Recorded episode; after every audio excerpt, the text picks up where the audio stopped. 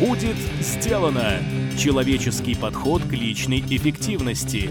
Авторский подкаст от Маклахова Никиты. Добрый день! В эфире подкаст от проекта «Будет сделано». Программа для тех, кто хочет делать больше за меньшее время, а также жить и работать без стресса. Я ведущий Маклахов Никита. Сегодня у нас в гостях Лариса Парфентьева, писатель, автор бестселлера «100 способов изменить жизнь» и создатель проекта Self Quest. Поговорим мы о том, что значит быть писателем, а также о том, как принять решение изменить свою жизнь и какие есть для этого оптимальные способы. Лариса, привет! Привет, Никит!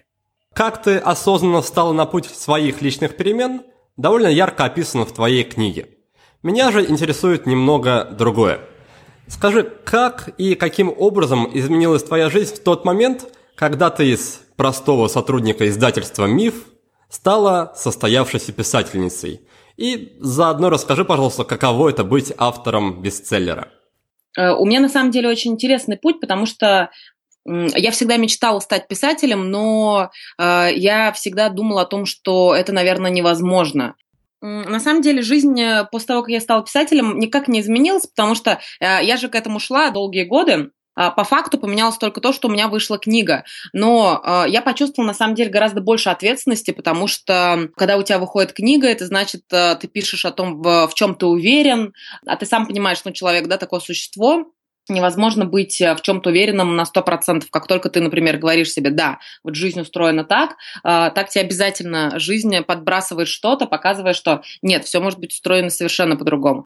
Я почувствовала такую странную вещь, наверное, отчасти может быть как творческий кризис, потому что книга вышла вот несколько месяцев назад, и я поняла, что очень много из того, что мне хотелось сказать долгие годы, я сказала, и теперь нужно срочно накапливать что-то новое а, для того, чтобы выдавать это новое. Но это даже хорошо, потому что а, когда ты понимаешь, что тебе постоянно каждый день нужно генерировать какие-то новые мысли, а, новую мотивацию, это заставляет тебя двигаться гораздо быстрее. Поэтому я всегда тем, кто занимается там не только творчеством, ну и вообще любым другим делом, а, всегда говорю, а, не жалейте, выкладывайте все, что у вас есть, не бойтесь, что у вас там закончится знание, потому что а, чем больше вы отдадите, тем больше у вас потом будет мотивации снова вот этого накапливать, впитывать э, и получать. Угу. Такой эффект опустошенного стакана, да? Угу. Хорошо, ты вот говоришь про ответственность, про повышенную ответственность после того, как вышла книга. А были ли такие ситуации, когда, возможно, читатели тебе писали, что вот прочитал вашу книгу, и вместо того, чтобы жизнь изменилась к лучшему, после вашей книги стало, наоборот, все плохо, там все разрушилось, и теперь не знаю, как все это восстановить? Нет, такого не было, потому что э, книга и мои посты это такие, можно сказать, комплексные знания, и я там всегда пишу, например, о том, что даже если вы увольняетесь с работы, вы должны взять ответственность да, на себя за то, не знаю, там, как вы будете кормить своих детей, там, не знаю, выплачивать кредиты и так далее. Но у меня был другой случай, когда э, я только начинала свою карьеру вдохновителя. А, у меня был друг, это был где-то, наверное, года три с половиной назад, э, который работал в налоговой службе, и э, ему это ужасно просто не нравилось делать. Он просто там сходил с ума, и как-то я так очень безответственно его замотивировала на то, чтобы уволиться с этой работы, прокачала мотивацию ему, и он такой, да, все, надо увольняться. Я ему каждый день рассказывал свою историю о том, что надо увольняться. Вот, и он уволился в итоге с работы, и ничего не поменялось, просто ничего не поменялось. А, он просто год просидел, работая доставщиком пиццы. А, за это время там периодически раз в месяц, да, там говоря мне о том, что эх, зачем я уволился с работы. Вот. И потом вернулся в эту ту же самую налоговую. И я поняла, что на самом деле, во-первых, если вы увольняетесь с работы, есть два метода, да, скажем так, радикальный и оптимальный. Радикальный, вот он, например, работает на мне. Если я откуда-то ухожу или увольняюсь, то э, я потом гарантированно себе что-то нахожу там в течение недели-двух, потому что на мне хорошо работает вот этот вот э, горящий хвост. То есть, если у меня что-то горит, э, на, на, на вот этой срочности я могу быстро решить там все, что угодно. Вот. А некоторые люди, даже если они увольняются, даже если им там нечего есть, у них ничего не происходит. Поэтому а, ну, отвечая на твой вопрос, а, вот после книги, после постов а, такого не было, потому что люди читают в комплексе, и они уже понимают, ну, мою точку зрения, что надо всегда осознанно подходить к изменениям. А вот вначале, да, был такой случай, когда я, честно говоря, пожалела, что я там кого-то замотивировала, да, там, изменить свою жизнь. Спасибо, что поделилась интересной историей. И теперь хочу обсудить такой термин, как позволение себе иметь. Думаю, что и ты, и многие слушатели в том или ином виде про него уже слышали. И вопрос этот хочу задать в контексте той профессии, которую ты для себя озвучиваешь, то есть вдохновитель. Как ты для себя поняла и как ты для себя, точнее, приняла тот факт, что ты хочешь, можешь и готова работать вдохновителем, и что тебе, ну, как бы не стыдно перед другими людьми. Ведь часто бывает, да, что если тебя кто-то спросит, кто-то взрослый и серьезный, чем ты занимаешься, а ты отвечаешь, ну, я вдохновитель. И все на тебя так смотрят сукоризные, потому что, ну, что за работа такая? Вдохновитель, да? Это не на заводе работать, не строить что-то. Вот что ты думаешь по этому поводу? Как позволить себе иметь и как себе разрешить делать то, что хочешь, пусть даже это звучит несерьезно? Хороший вопрос. Сейчас, э, наверное, будет э, мой ответ из нескольких частей. Первое. А, по поводу того, как э, я себе разрешила быть вдохновителем. А, во-первых, я никогда не воспринимала себя как вдохновителем. У меня просто было внутреннее ощущение всегда желание что-то писать, что-то отдавать в мир и своими текстами менять этот мир. Я долго думала, какую выбрать тему. Это был вопрос не в том, чтобы разрешить себе или нет. Я просто понимала, что я не могу это не делать. И на выступлениях я очень часто говорю о том, что а, подумайте о том, чего вы не можете не делать. И когда ты понимаешь, например, да, что а, ну вот я не могу это не делать, это на одной чаше весов, и на другой чаше весов, например, осуждение со стороны общества, неприятие друзей или родных. Ну, что для тебя важнее? Всю жизнь идти на поводу у тех людей, да, которые э, сами ничего не могут и только говорят тебе э, о том, что ты там не имеешь права это делать, или собственная реализация. Вот э, когда я просто представила, да, вот эту чашу весов, что либо я делаю каждый день э, то, что мне нравится, а, вдохновляю людей, пишу, я вижу от этого эффекта, либо я смотрю на тех людей, да, которые мне кричат что-то во след или там поливают грязью. Ну, ответ стал очевиден, поэтому я выбрал продолжать этим заниматься. Второе. А, здесь вопрос в том, насколько хорошо ты занимаешься да, вот этим делом, которое ты, например, не разрешаешь себе делать. Я просто в какой-то момент поняла, что а, среди тех, кого я знаю, российских, скажем так, вдохновителей, которых не очень много, а, ну, я действительно одна из лучших.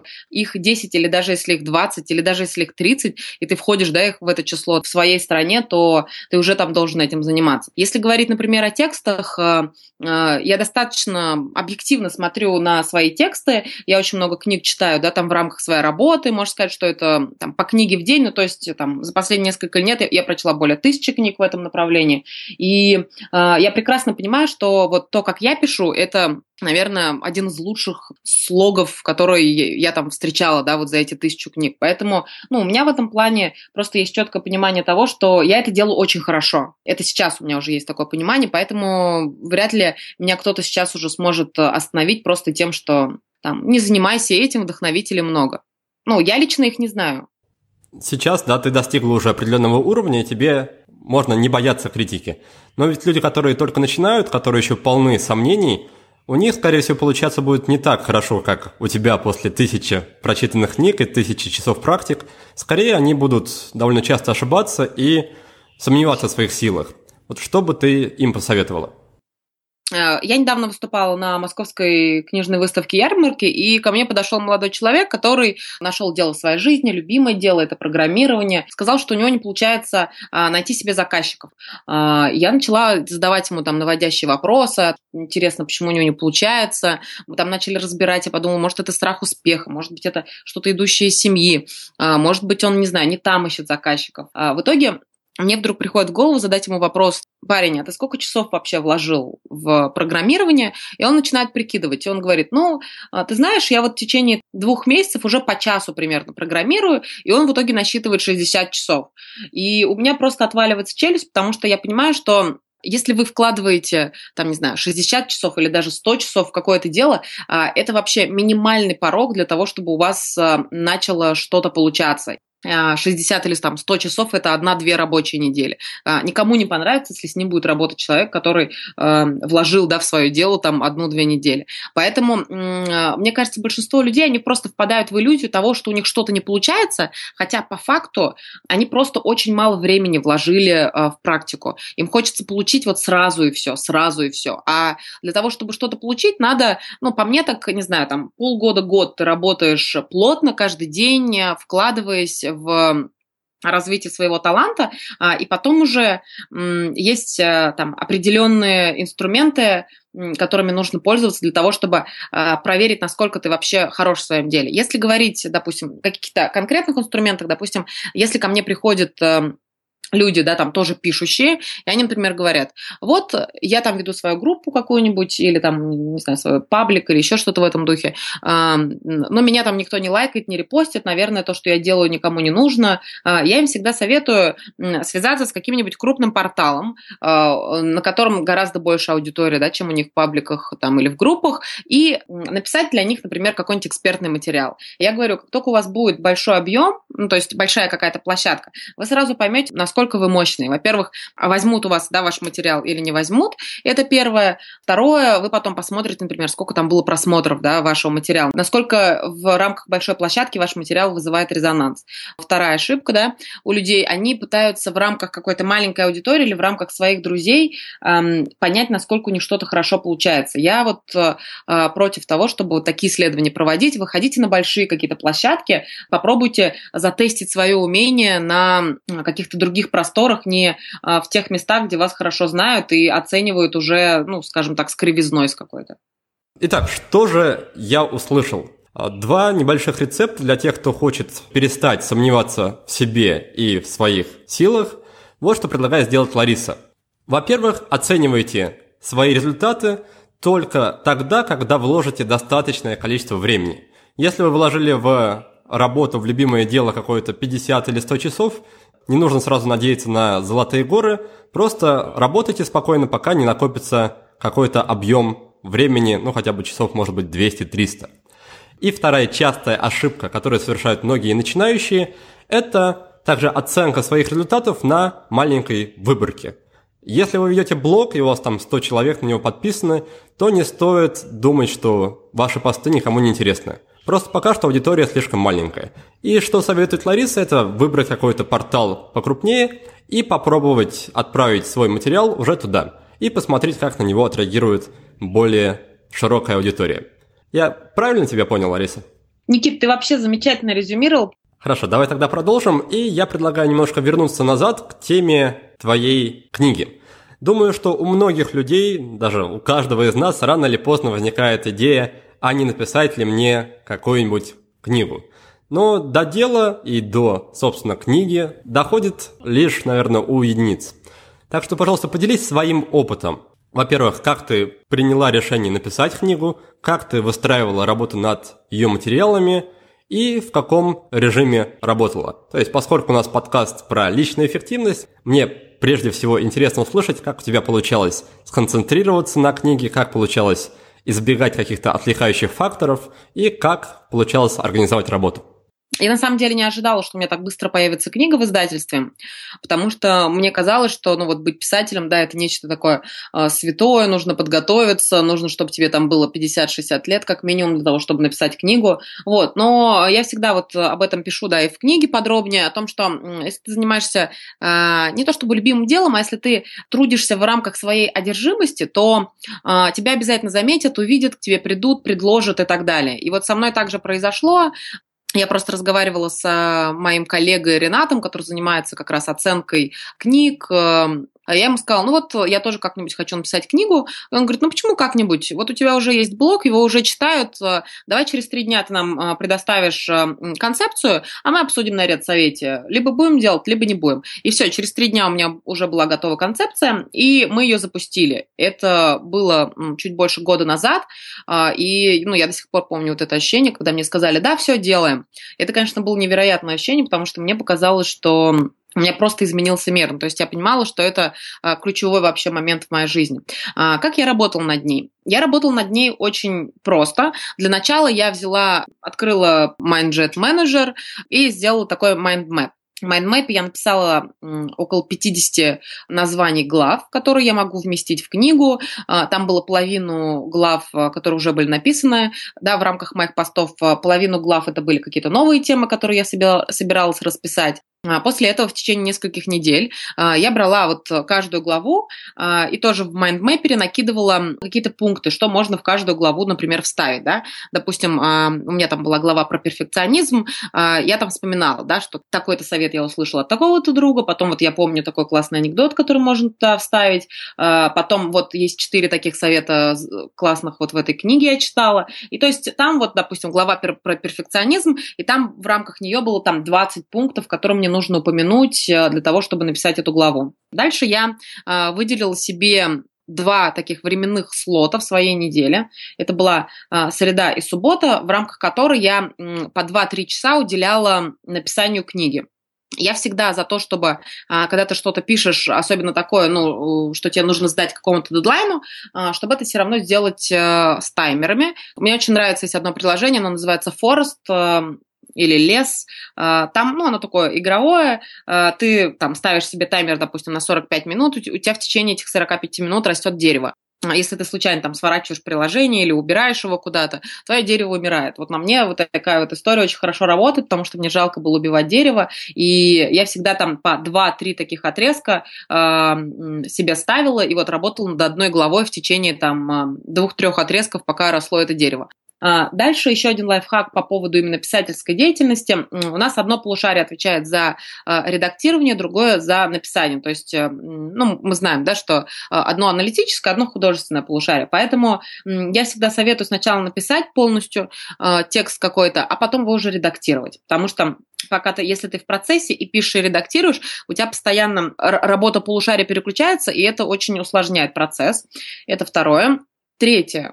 Мне очень нравится фраза о том, что для того, чтобы написать роман, нужно нагрузить себя еще тысячи дел. Поэтому я абсолютно уверена в том, что э, для того, чтобы работать эффективно, у тебя должно быть, должен быть очень забитый график, очень такой э, плотный план, поэтому на время вот написания книги я, можно сказать, э, в некотором смысле, да, там отправила себя в армию, сделала себе очень плотный график, чтобы у меня всегда была такая жесткая дисциплина.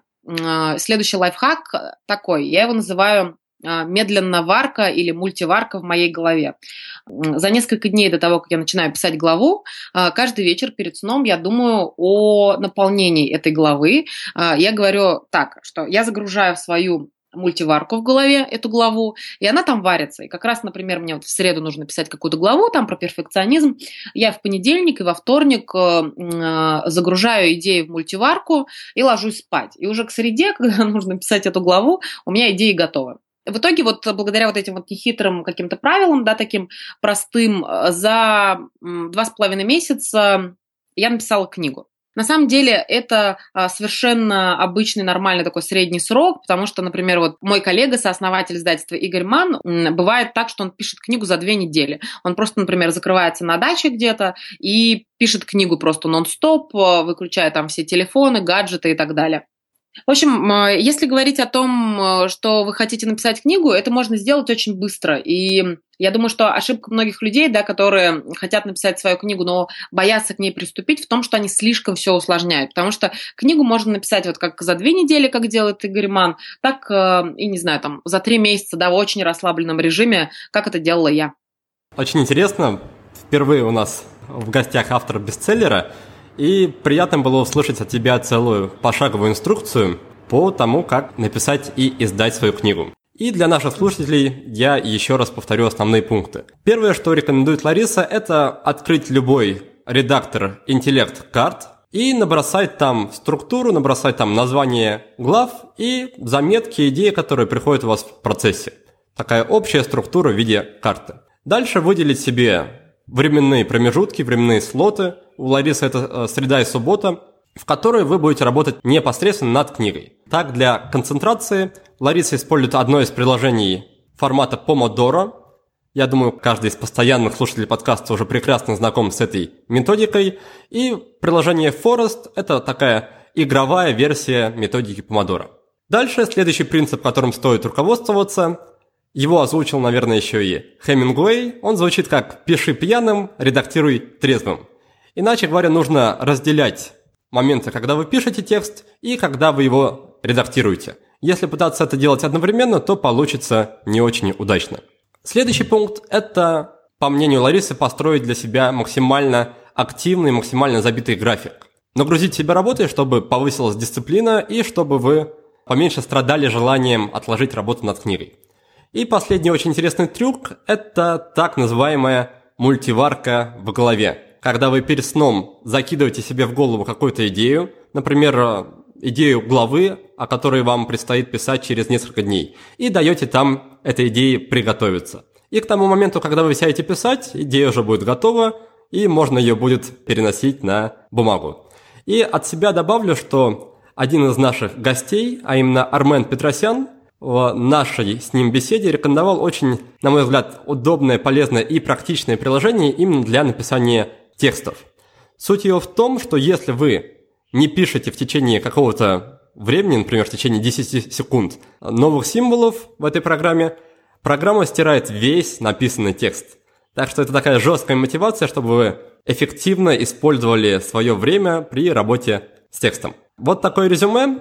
И, как обычно, в очередной в сотый раз напомню всем слушателям, что все названия, все ссылки, все-все-все будет в нашем блоге по адресу willbedan.ru. Подкасты – это теория. Интересная, полезная, вдохновляющая, но все же теория. Если вы хотите перейти к практике, если вы хотите внедрить наиболее важные принципы личной эффективности в жизнь под моим чутким руководством, приглашаю вас пройти обучение в Академии личной эффективности. 30 дней – индивидуальная работа и неизбежный результат. Ссылку на страницу с подробной информацией ищите в текстовом описании подкаста. Теперь я хочу поговорить с тобой о силе принятого решения. Потому что лично я считаю это очень и очень важным моментом на пути жизненных перемен. И даже на себе наблюдал, когда я, допустим, принял решение окончательное, бесповоротное перебраться из России в Таиланд – все стало гораздо проще. Потому что если до этого я как-то сомневался, получится ли у меня перевестись на удаленный формат работы или нет, то после принятого решения все сомнения исчезли, и на удивление все получилось именно так, как я и предполагал.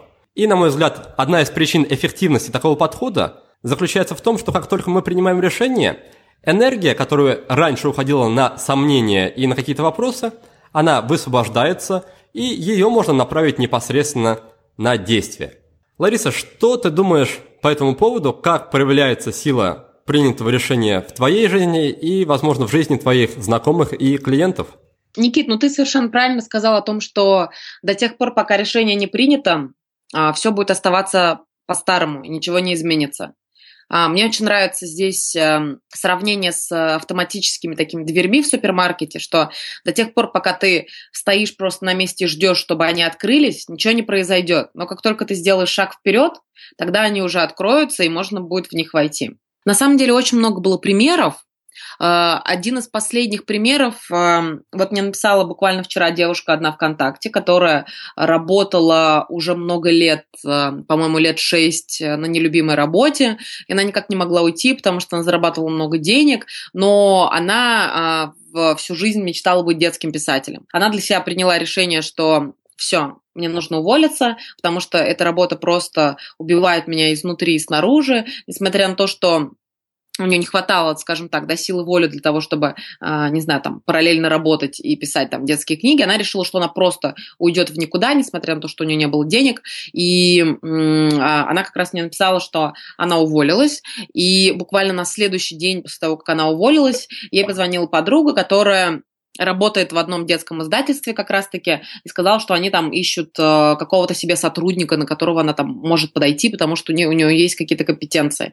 Вот, мне кажется, что это как раз-таки э, такая история, да, которую можно назвать там двери возможностей, что как только ты э, сбрасываешь с себя какой-то пласт или принимаешь какое-то четкое решение, у тебя уже мозг начинает концентрироваться э, на том, чего ты хочешь. Поэтому я всегда за то, чтобы все равно выражать на бумаге то, чего ты хочешь, потому что практически все написанное на бумаге в конце концов потом воплощается, потому что мозг уже начинает у тебя работать совершенно по-другому. Включается какой-то GPS-навигатор, который начинает тебя активно куда-то вести.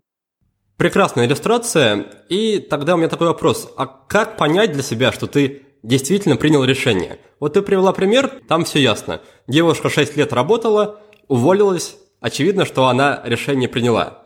Но у многих людей ведь как бывает? Говорят себе, с понедельника делаю что-то, худею, зарабатываю миллионы, что угодно, но по факту это всего лишь пустой звук, да, пустое заявление – это не принятое решение. Что конкретно ты можешь посоветовать, чтобы человеку было понятно, что он принял решение, и как это самое решение просто принять? Вот один из примеров ты привела, да, это писать на бумаге, то есть как-то уже материализовать свое решение. А какие есть еще рецепты? Есть два вопроса, а, они, можно сказать, такие классические, которые мы задаем для того, чтобы помочь людям принять решение. А, вопросы очень простые закрываетесь в комнате, не знаю, там, на полчаса, на час, и просто погружаетесь, а, задавая себе вопрос, что будет с моей жизнью через пять лет во всех сферах, если сейчас я ничего не изменю. Вот подумайте об этом, да? Это первое. И второй вопрос, противоположный, как изменится моя жизнь через пять лет, если я начну меняться. А, и посмотрите на эту картину. Просто, мне кажется, здесь важно а, понимать одну очень простую вещь, что а, в каждый момент времени вы либо горите, либо гниете, либо вы развиваетесь, либо вы деградируете. У нас, к сожалению, третьего пограничного какого-то состояния спокойного, его нет. Потому что движение идет постоянно. Вопрос только куда, в какую сторону идет это движение? В сторону развития или в сторону деградации? Ну, на самом деле, если говорить о том, как понять, что ты принял решение, если ты начал что-то делать, значит, ты принял решение. Если ты не начал что-то делать, значит, ты не принял решение. Все. Как бы, как понять, что ты принял решение ходить в спортзал? Если ты пошел в спортзал, значит, ты принял решение ходить в спортзал. Все. Отлично. Получается, что решение, оно определяется ничем иным, как действием. И чтобы помочь себе в принятии решения, Лариса рекомендует задать себе два вопроса, как минимум два. Первое звучит как «Что будет с моей жизнью через, допустим, 5-10 лет в разрезе каждой жизненной сферы, если ничего не изменится, если я не приму решение?» И второй вопрос – это «Как жизнь изменится, если я все-таки решение это приму?» И здесь я не могу не вспомнить так называемый квадрат Декарта. Если слушатели с ним не знакомы, я советую его загуглить, почитать в интернете. Это тоже инструмент для принятия решения – и очень похоже на те два вопроса, которые Лариса обозначила, описала, но при этом там также добавляется еще два вопроса, и сейчас я тогда просто перечислю вкратце все четыре. Итак, квадрат Декарта. Спросите себя, что будет, если это произойдет, что будет, если это не произойдет, что не будет, если это произойдет, и чего не будет, если это не произойдет. То есть четыре вопроса в итоге, которые ну, помогут, наверное, более точно, более осмысленно принять решение. И сейчас мы с тобой затронули тему, э, с которой мы так или иначе сталкиваемся практически в каждом из последних выпусков. По сути, это вопросы, которые мы задаем сами себе. Какие, по-твоему, вопросы следует задавать себе на регулярной основе, чтобы ответы на них нас не тормозили, не останавливали, а наоборот помогали двигаться вперед? И, возможно, у тебя есть какие-то общие правила для составления таких вопросов. Первый вопрос, который стоит себе задавать, зачем я это делаю? Каждый раз, когда человек вспоминает, э, зачем он что-то делает, это либо ему придает сил, либо э, говорит ему о том, что нет, ты не туда идешь. А если у человека есть какое-то понимание или высший смысл того, что э, он делает какое-то э, важное дело, ну, для него самого, или там дело со смыслом, да, скажем так, э, тогда это то, что вот помогает ему двигаться еще сильнее, еще быстрее. Второй вопрос, как я могу быть эффективнее прямо сейчас? Действую ли я по списку своих приоритетов? Мне очень нравится история, которую описывает э, Стивен Кови в книге «Быть, а не казаться». Он пишет, о том, что вот э, была трагедия э, крушения Титаника, да, э, и была она потому, что команда не следила за безопасностью что должно было быть главным приоритетом для команды. А команда целыми днями просто расставляла шезлонги. То есть он говорит о том, что а, те дела, которыми мы занимаемся да, каждый день, мы забываем о безопасности, мы просто расставляем шезлонги. А нужно помнить о главных вещах, которые составляют основу вообще нашей жизни. У меня есть тоже специальный стикер, который очень часто обновляю. Я пишу там список своих приоритетов, и он у меня все время перед глазами, чтобы не забывать о том, что э, нужно делать э, ну, там, э, важные срочные дела да, в первую очередь и не расставлять шезлонги. И третий вопрос, эм, он такой бытовой, который стоит тоже задавать себе каждый день, как уже сегодня или как уже сейчас э, я могу сделать свою жизнь лучше. Потому что э, иногда достаточно очень каких-то простых вещей, э, очень простых действий для того, чтобы жизнь достаточно сильно изменилась. Э, самый, наверное, простой пример, который здесь можно привести, он э, связан с едой.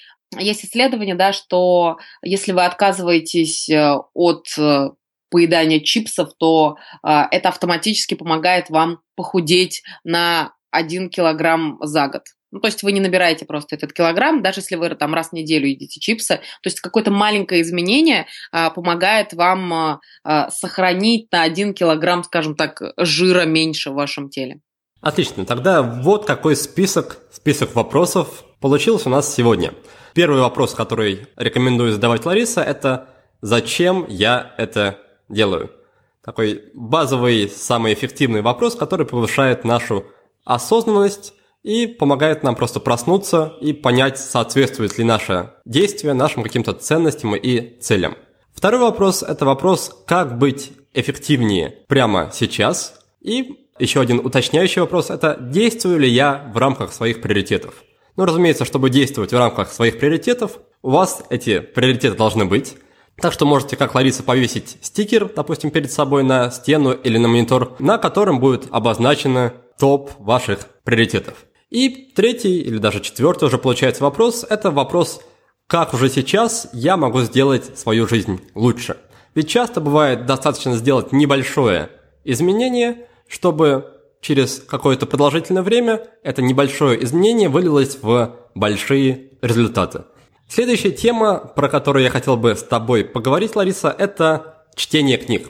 Ты недавно упомянула о том, что прочитала за последнее время около тысячи книг, читаешь практически каждый день, и я думаю, что работа в довольно знаменитом издательстве «Ман Иванов Фербер» тебе в этом помогает. То есть у тебя есть доступ к большому количеству качественной литературы. На твой взгляд, помогает ли чтение большого объема, большого количества книг в движении к переменам и к светлому будущему? Или же это, наоборот, становится уже больше в наше время похоже на такой информационный фастфуд, когда мы читаем ради самого чтения, вроде узнаем много нового, вроде знаем уже миллион методик, как изменить себя, но по факту в жизни ничего не меняется. То есть вопрос в том, насколько полезно читать такой объем литературы. И второй такой подвопрос – это как сделать так, чтобы весь этот объем знаний, в который в тебя влился, он вылился в нечто реальное, осязаемое, в какие-то достижения и какие-то результаты. Да, хороший вопрос. Мне кажется, это одна из а, проблем такого современного мира, в котором очень много информации, а, в том, что люди просто ходят от тренинга к тренингу, а, читают от книжки к книжке, да, там, и, в принципе, ничего не происходит. Я недавно разработала такую новую концепцию, я назвала ее «Путь перемен», и там есть четыре этапа. И вот второй этап, я их сейчас не буду все раскрывать, а второй этап, он называется путь ученика. Ученик, человек, да, который э, накапливает знания, э, и очень скоро этот ученик должен начать применять эти знания. Uh, мне очень нравится на этот счет фраза, да, если ты такой умный, то почему ты такой бедный? Вот, мне кажется, она очень часто характеризует многих людей, uh, которые uh, вот только наполняются, наполняются, наполняются, но боятся приступить что-то делать. Ты уже упоминал Хемингуэя, он в своих записках а, говорил такую интересную вещь, да, что, а, извините за такое грубое слово, а, первый черновик – это всегда дерьмо. Мне кажется, вот для того, чтобы а, научиться переходить из вот этого состояния а, ученика куда-то дальше и применять уже свои знания, нужно пройти вот этот вот первоначальный этап боли того, что у тебя что-то не получается. И сделать это очень просто. Надо просто поставить себе задачу, э, сделать что-то очень плохо.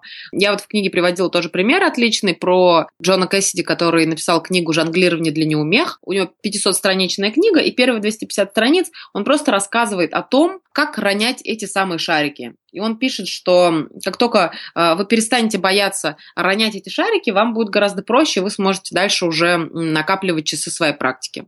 Если как бы резюмировать, мне кажется, да, огромное количество информации сейчас это скорее во вред, э, поэтому у меня всегда основной посыл э, в том, что я делаю, это просто начать делать нужно, и все. И начать делать можно с того, чтобы э, сделать что-то плохо для начала и поставить себе прям цель. И все. А потом, после того, как вы сделаете плохо, вам же не будет страшно, можно будет э, продолжать делать что-то хорошее. На самом деле, хочу отметить, что ты привела отличный рецепт по борьбе с прокрастинацией и перфекционизмом. Потому что на самом деле эти понятия очень часто взаимосвязаны, и люди откладывают какие-то дела, потому что считают, что в данный момент они не могут сделать эти дела настолько идеально, насколько им хочется. И самый такой, один из самых эффективных рецептов по борьбе с этим ты как раз озвучила. Он заключается в том, чтобы даже не просто позволить себе сделать плохо, а осознанно взять какую-то задачу и сделать ее как можно хуже. И вот это действие, сделать как можно хуже, оно сломает барьер перфекционизма, позволит вам расслабиться и понять, что дальше уже хуже не будет. То есть, если вы сделали все максимально плохо, то следующая попытка, следующее действие, следующий повтор этой же задачи, он принесет точно, гарантированно лучший результат. Давай тогда поговорим о теме мотивации. Потому что твоя книга, она однозначно, безусловно, мотивирующая. Но скажу честно, что я лично не особо верю в какой-то действенный эффект мотивации. Потому что мотивация это, ну, скорее чувство или эмоция, и как любое чувство, оно со временем проходит. Кому-то хватает мотивации на пару дней, кому-то может быть дольше. Но факт в том, что фундаментальные изменения в жизни, такие глобальные и прочные, это дело все-таки не дней и там даже часто не месяцев, это длительный процесс. Так вот, что ты думаешь по этому поводу? Как не дать мотивации сойти на нет? И что, кроме мотивации, может служить таким топливом для долгосрочных изменений в жизни? Достаточно хороший инструмент, когда вы э, честно себе, например, говорите, а, что меня мотивирует, то есть вы прям составляете список того, какие вещи вас мотивируют, э, после которых вы продолжаете движение да, к своей цели. Например, у меня была одна девушка, которая раскручивала свой э, бизнес, они продавали одежду, и она составила список а, мотивации для себя, а, в которой первым пунктом значилась похвала, от э, своих клиентов. Каждый раз, например, когда она теряла мотивацию, она себе придумывала какую-то штуку, которая помогала ей снова получить вот эту похвалу, от своих клиентов, и это помогало ей двигаться дальше. То есть, э, если вы точно знаете, да, например, что вас мотивирует, вы понимаете, а, что нужно сделать, чтобы это получить и начать двигаться дальше. И а, второе, тоже один из таких действенных методов, мне кажется, можно себе а, назначить какую-то награду, например, за достижение какого-то определенного этапа, да, вот, ну, то есть э, просто какими-то такими методами, вот как ребенка, что сделаешь это, получишь конфетку. Вообще, мне кажется, самая лучшая мотивация, да, когда ты исходишь из э, состояния любви. У нас есть два состояния, да, состояние любви и состояние страха. Ну, то есть два вот чувства, с которых начинается все. Все остальные чувства наши это производные, вот состояние любви состояние страха. И в целом, если вы делаете что-то из любви, то а, вам уже не нужна какая-то дополнительная мотивация. То есть, если вы, например, да, а, собираетесь идти в спортзал, но не потому, что а, кто-то вам сказал, да, там, что вы толстый, или вы комплексуете, а потому что вы просто хотите сделать свое тело там еще более красивым, да, еще более здоровым. Вот это состояние любви. Вам, в принципе, уже дополнительная мотивация не нужна. А если у вас мотивация из страха, то тогда вам нужно себя мотивировать. Точно так же, да, с каким-то любимым делом. Например, если вы уже занимаетесь своим любимым делом, а, тем делом, а, во время которого вам просто становится хорошо, во время которого вы там теряете счет времени, вам не нужна, в принципе, никакая дополнительная мотивация. А, я пишу уже давно, то есть э, я начала писать уже там 22 года назад. И всегда, независимо от того, сулила мне, например, написание чего-то, там, денег или какого-то результата, или не сулила, я все равно садилась и писала, потому что у меня это всегда шло из состояния любви, шло из э, внутреннего ощущения того, что я не могу это не делать. А, если это состояние страха, то нам уже нужно себя мотивировать, да, например, там, а, мы идем на нелюбимую работу, потому что мы боимся, что если мы на нее не пойдем, нам не заплатят денег, и тогда нам нечего будет есть. Это уже все из состояния страха. Вот когда из состояния страха, конечно, тогда вам нужно себя заставлять. Поэтому самая лучшая мотивация – это делать что-то из состояния любви. Хорошо, как настроиться, как получить это состояние любви? Мне кажется, самый простой способ э, взять просто ручку, листок и написать эм, а, что вас вводит в это состояние любви, а, и максимально часто практиковать э, эти самые вещи. Еще есть э, упражнение в практике цигун, называется внутренняя улыбка. Можете э, загуглить вот его, посмотреть, как это делать. Оно тоже достаточно неплохо помогает э, настроиться вот на это состояние любви. Угу. Ну что же, что у нас получилось с мотивацией? Первый совет, который рекомендует Лариса, это просто мотивацию возобновлять. То есть понять, что вас мотивирует, например, похвала других людей или какие-то другие награды, и найти какой-то источник или способ регулярного пополнения этой мотивации. Второй пункт в списке – это промежуточные цели, промежуточные так называемые чекпоинты. Разбейте свою глобальную цель на маленькие этапы и за каждый достигнутый маленький этап назначьте себе небольшой приз. Это элемент геймификации, о котором мы довольно подробно общались с Максимом Джабали во втором выпуске. Кто еще не слушал, настоятельно рекомендую. Ну и третий, наиболее, наверное, действенный совет – это действовать из состояния любви. И если у вас это получится, то никакая дополнительная или сторонняя мотивация вам не понадобится, она будет у вас присутствовать по умолчанию. Так здорово резюмируешь. Спасибо тебе большое. И наш подкаст на этом постепенно подходит к концу. Наша классическая регулярная рубрика, которая состоит сразу из трех вопросов. В этой рубрике я узнаю, выпытываю у гостей лучшую книгу, лучший сервис и лучшую привычку. Так что, Лариса, пожалуйста, поделись со мной и со слушателями подкаста, во-первых, книгой, можно даже своей еще раз ее озвучить, которая так или иначе связана с личной эффективностью, с изменением и улучшением своей жизни, которую ты любишь, которая произвела на тебя большое впечатление и которую ты рекомендуешь всем прочитать.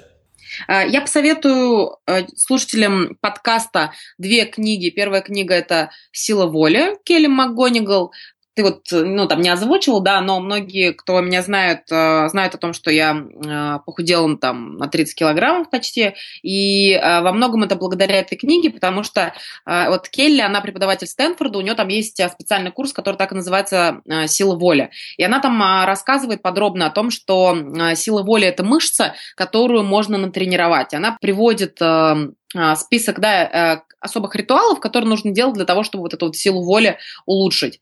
Мне еще очень нравится то, что в этой книге такой научный подход, да, а, по сути вы понимаете, что сила воли – это не какое-то мифическое качество там характера, да, а сила воли – это, по сути, а, маленький кусочек мозга, орбита префронтальная кора, которая называется, и просто этот кусочек мозга, а, его можно особыми способами стимулировать, вот, и тогда у вас сила воли будет повышаться, поэтому рекомендую очень эту книгу почитать, и вторая книга, она уже тоже ставшая такая классической, ставшая бестселлером, а, она называется «Кради как художник». Остин Клеон – это для всех творческих людей, для тех людей, которые хотят вот ре реализовать себя в творчестве. Это такой сильный заряд мотивации, который дарит крылья, помогает э, там, не знаю, начать э, творить. Это гениальная книга, которую нужно прочитать всем, а, вот эту книгу «Кради как художник» написал а, Остин Клеон, он а, художник и писатель, и там очень много таких вдохновляющих советов, например, о том, что стимулирует творчество расстояние и новизна, поэтому надо уезжать как можно чаще для того, чтобы творить. Еще один совет, тоже там есть да, такой культовый совет, что если вы самый талантливый человек в комнате, меняйте комнату. Вот. Ну, еще очень много таких лайфхаков, которые помогут вам начать творить. Ну что, с книгами мы разобрались. Второй вопрос – это сервис, любой сервис, который помогает тебе в работе или в жизни, который ты тоже советуешь людям установить и применять.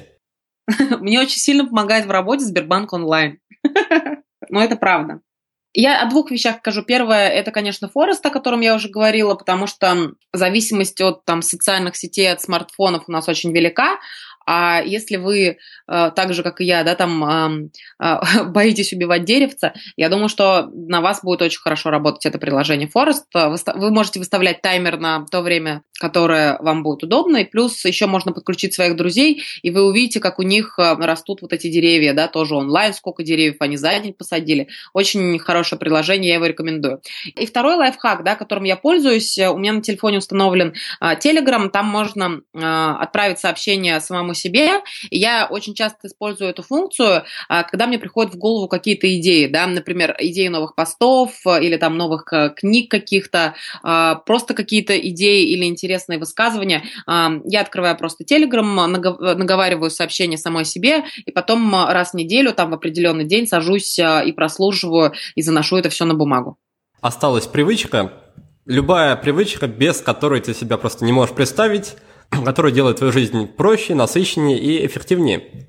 Ну, я думаю, что моя лучшая привычка состоит в том, что э, я научилась отделять зерна от плевел и делать ставку всегда только на самые важные дела. Мне кажется, это та привычка, которая как раз-таки э, помогает мне, ну, скажем так, добиваться успеха. Хорошо, тогда можно подвести итоги по рекомендациям.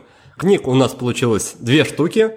Одна книга, которую не раз уже встречалась в нашем подкасте, которую я сам очень люблю, это книга «Сила воли», автор ее Келли МакГонигал. Вторая книга, которая будет хорошим подспорьем для творческих людей, это книга Остина Клеона под названием «Кради как художник». Рекомендации сервисов у нас получилось также два. Первое – это приложение Forest, которое уже упоминалось чуть раньше в подкасте. Это такая модифицированная, геймифицированная версия методики Помодоро – и вторая рекомендация по приложению, даже немного по приложению, немного по привычке, это с помощью сервиса, например, Telegram, отправлять сообщение самому себе. И напоминаю всем нашим слушателям, что это одна из главных фундаментальных привычек не держать в голове новые идеи, а сразу записывать их на какой-то носитель. И это гарантирует, во-первых, что идея не пропадет, а второе, что ваша голова будет чище и просто лучше работать. И привычка у нас осталась – это приучить себя концентрироваться на главном. Отлично, тогда на этом мы будем прощаться. Лариса, спасибо тебе большое за увлекательную и вдохновляющую беседу. Желаю тебе, чтобы твоя вторая книга, ну, во-первых, появилась на свет, а во-вторых, была еще лучше первой, и чтобы она вдохновила еще больше людей на осознанные перемены в жизни, на перемены к лучшему. Ну а нашим слушателям я пожелаю помнить, что никогда не поздно встать на путь этих самых перемен и изменить свою жизнь к лучшему. Успехов и до новых встреч! Никита, спасибо. До новых встреч. Вы прослушали очередной подкаст от проекта «Будет сделано». Чтобы вы могли извлечь из него еще больше пользы, я оформил для вас специальный бонусный документ. В этом документе в очень удобном и красивом виде собраны все самые главные рекомендации от наших гостей по каждому выпуску. Напишите нам пару приятных слов на странице подкаста в iTunes или опубликуйте ссылку на подкаст на своей странице в любой из социальных сетей, а после этого напишите мне в личные сообщения или на почту, и я буду рад отправить вам этот бонусный документ. Также не стесняйтесь присылать мне свою обратную связь, вопросы, идеи и комментарии. А я, в свою очередь, приложу все усилия к тому, чтобы каждый выпуск был интереснее и насыщеннее предыдущего. Оставайтесь с нами, и все самое важное в жизни будет сделано.